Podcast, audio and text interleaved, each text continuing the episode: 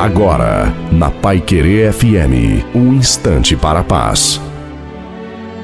Bem, graça e paz da parte do Senhor Jesus Cristo. O avisado vê. A primeira coisa que a Bíblia diz é que o avisado enxerga. E os meus olhos só podem ver aquilo que a minha mente entende. Se enxerga pela mente. É a mente dele que enxerga. Pessoas avisadas enxergam. A mente dele consegue entender. Ele consegue ver com a mente. Há até textos bíblicos que diz que as pessoas veem com os ouvidos. É o caso do cego. Ele ouve e ele projeta uma imagem daquilo que ele está ouvindo.